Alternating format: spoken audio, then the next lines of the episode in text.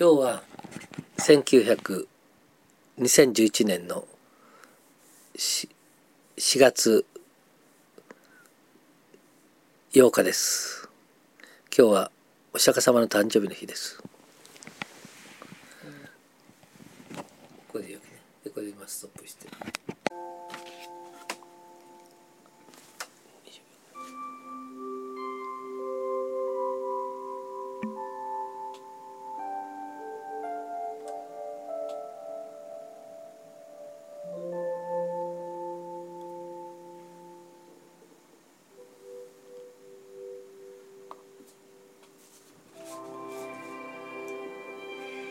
永田健一の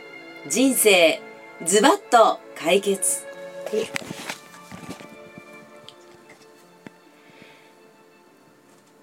今日は2011年4月の8日金曜日。第1回の放送です。今日はなんとお釈迦様の誕生日です。皆さんこんにちは、えー今日は第1回目ですので永田健一先生のご紹介をさせていただきます。永田先生よろしくお願いいたします。こんにちは、こんにちは。よろしくお願いします。えー先生はこの業界ではもう25年されているようですけれどもとても有名になられて、えーいらっしゃるんですけどもどうやってこの道に入ったんでしょうか？そのきっかけを教えていただけますか？えー私がこの心理学を学ぶきっかけは、えー父にあります。父がとてもスパルタ系スパルタの教育方法で厳しくて、えーそのために父が怖くて怖くて近づけませんでした。そしてその父が亡くなったんですね。18の時に。だから父を全く父という人物を全く知らない時亡くなりました将来は一緒にお酒でも飲むようになったらいろいろ話せるかなと思った思っていたので、えーそれからなぜ父はそういう人生を送ったんだろうとか父は原爆で家族を亡くし私の母と再婚したんですね。だからそういう人生から全てのことが謎が非常に多かった。父をもっと理解したい、知りたい。そして家族がもっと仲良くなるにはどうしたらいいだろうかっていうことが最初のきっかけでした。そうだったんですかはい。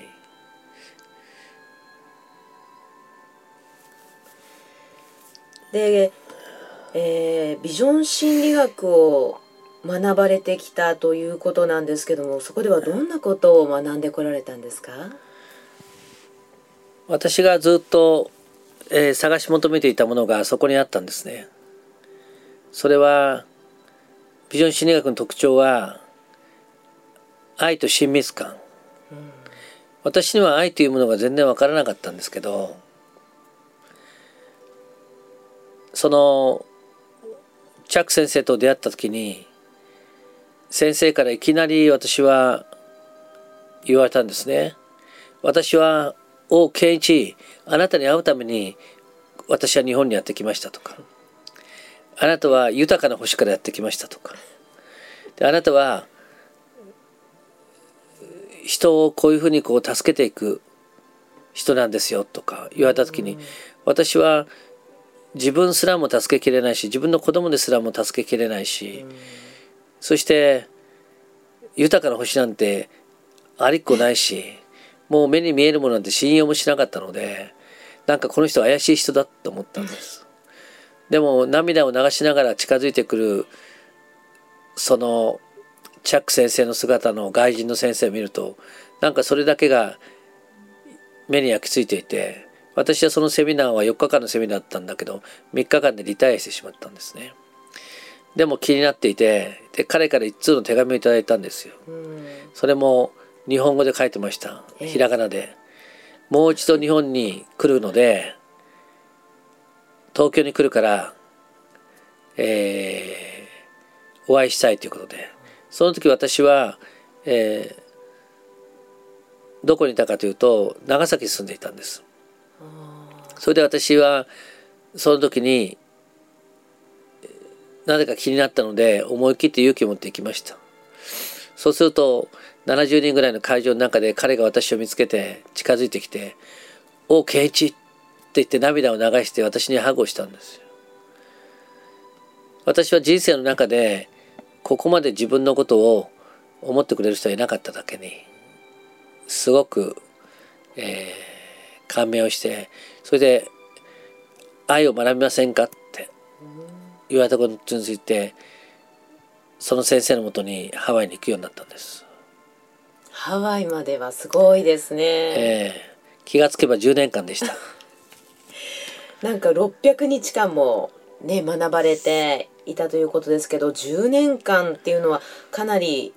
な年月ですけどもその間のお仕事というのはどうされていらっしゃったんですか？そうですね。彼のセミナーは21日間のセミナーで年に4回で80日間。だから84日間でした。それを10年間受けたことになりますから、えー、まあ約まあ行かない日もあったので600日を学んだと思います。でその間の仕事は私は33歳で事業に成功してもう34歳ぐらいの時には35歳ぐらいでしたかね。もう、えー、大型レストランを成功してもう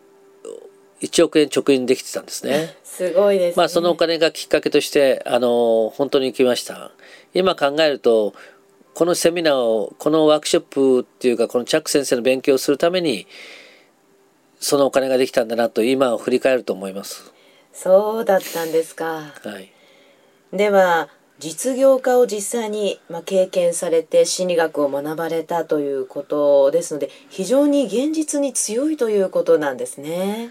そうですね先に従業員を120名ほど使って、まあ、アルバイトを使いながらレストランを成功させそして、えー、そのせその成功してからあのこの道に入ってそのレストランは、えー、他の人に売ったんですね。まあ売ったっていうか、まあ、フランチャイズやってたので、本店に返したことになりますけどまあそういうことで、えー、現実の現実の会社を経営した上での心理学は本当に血についた心理学として、えー、学ぶことができました。そうでしたか。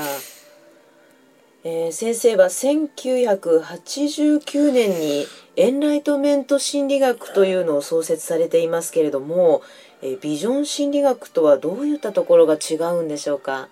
はい。やっぱしあのチャック・スペターの先生はあの西洋の人で、えー、キリスト教徒です、だからそういったもんでキリスト教の影響を受けたようなものがすごく強くて日本人には通用しないところがあったんですね。例えば外国では簡単にあの何時の敵を許しなさいとか許しなさいとか言うけども、はい、簡単にその言葉ってすごくストーンと心に落ちるんですが西洋では西洋で落ちても東洋の私たちに落ちないんですよね。そんな許したいけどあの許せないとか、長崎弁では許されるもんねそんなのが。だからまあそれを心理学で言うならば許せなくてもいいけども、まあ、近づいてきたら受け入れる力だけは持ってねと言い方に変えるとか、だから西洋的な考え方と東洋的な考え方の、えー、思想が違って仏教の思想とか違ってて日本はその仏教の思想ですからそういった意味ではそのあのまあ西洋と東洋を融合した心理学にしたわけです。あなんか素晴らしいですね。うん、そのエンライトメント心理学の特徴というものが、えー、おありでしたらぜひ簡単に教えていただきたいと思います。特徴はですね、えー、チャック・スペナーの先生はあのパートナーシップっていうのに夫婦間の関係とかそういうパートナーシップを取るということに注目を浴びたので、えー、家族に対しては、えー、あまり注目を浴びなかったんですね。うん、だから彼は夫婦間の問題で、えー、ご両親も若い早い時に離婚したりして大変苦労されたみたいでだから、えー、パートナーシップに対してすごく人一倍にあの精通された方です。で私は自分の家族があのバラバラだったので家族っていうところにすごく精通したものを作りたいと思ったのでエンライトメント心理学は、えー、家族のつながりとか家族の絆っていうものを中心にやってきました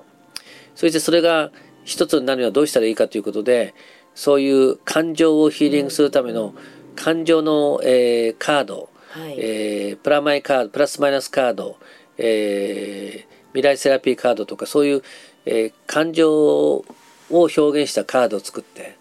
作ったんですね。で主にその感情が人間に及ぼす影響というものを研究してきました。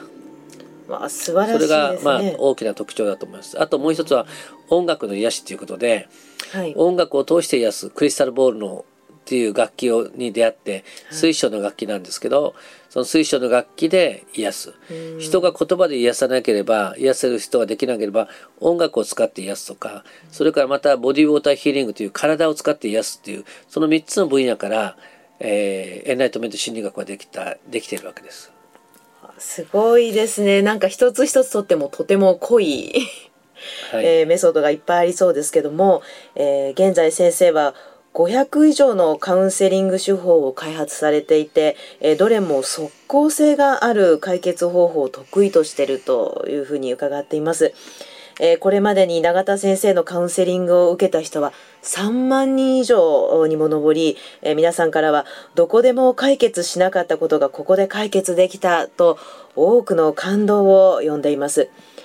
えー、さらにですね、現在は、えー、お隣の中国大連医科大学客員教授として、えー、お勤めもされています。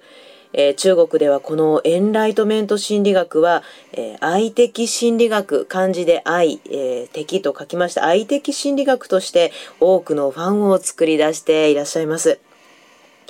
え、それでは、え、最後にですね今回、え、東日本この大震災について、えー、ぜひ先生から一言いただけますでしょうか。そうですねまあ、今回の大震災のあのご家族の方や亡くなられた方々やまたはまだ遺体が見つかってない家族にとってみれば本当にさぞかし深い悲しみだったと思いますそしてまた家をなくし生存してるけど被災地で暮らしてる方々にも本当にあのストレスがいっぱい溜まった不自由な思いをさせてしていることだと思います。でもこれがこのことからねまた新しい何かが生み出るんじゃないかと思うんです。うん、えー、私たち私は思うので長崎出身なのでそこから話をさせていただくと長崎は原爆が置いた原爆原爆が広島と降りた唯一の被爆国ですね。でも被爆の人たちがもう75歳以上になっています。だから私たちがその原爆のを語れるのとか原子爆弾とかそれから核あの核分裂っていうののどんなに恐ろしいかっていうことを知らせることが思想家たちがもう年を取ってしまったんですね。そんな面で関してこの今回の、えー、原子炉のこと原子の核分裂のことが世界中の人たちがその脅威を知ったと思います。え私たち地球がこれから素晴らしい愛と平和とそれから国境のないあの人々が一体感になるつながったせあの世界を作るにはこの核分裂をする、えー、原子力発電所原子力発電所ももちろん核兵器もこの世の中からいらない他の他のものでエネルギーを生み出すものを作るの作る始まりになるのではないかと思います。だから、えー、いかにこれが原子あの核分裂を使うエネルギーがいかに逆に働くと悪魔に変わるのかということを身をもって大勢の人たちが知るためにはすごく価値あったことだったと思うしそして日本というところが多くの国々から愛されているんだっていう実感も得たのではないかと思います。うん、そういった意味で新しい夜明けが来るための大きな、えー、兆しを私たちに私たちの心の中に呼び起こしてくれたのではないかと思います。まあ被災者の人には本当に心から、えー、お見舞い申し上げます。それと同時に新しい夜明けのためが夜明けが来るその方向に、えー、日本中が動き出したのではないかとも感じるんです。そうですね。本当に今日は先生ありがとうございました。いえ今日ありがとうございましたありがとうございました。えーこの番組は T1 ヒーリングコミュニティの制作でお届けしております。えー T1 では東日本大震災によって影響された、えー恐怖を取り除くヒーリングをやっております。えー詳しくは、えー永田健一無意識層のヒーリングで、えー検索されてみてください。えー本日は本当にありがとうございました。ありがとうございましたえこの番組は T1 ヒーリングコミュニティの提供でお送りいたしました。ありがとうございました。